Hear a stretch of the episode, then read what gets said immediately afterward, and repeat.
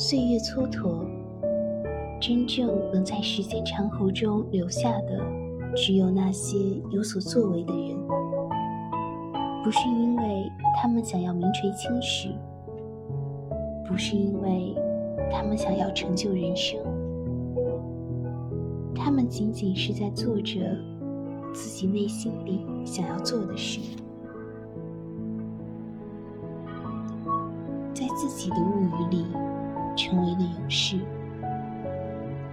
人生天地之间，若白驹过隙，忽然而已。为何要给自己留下遗憾？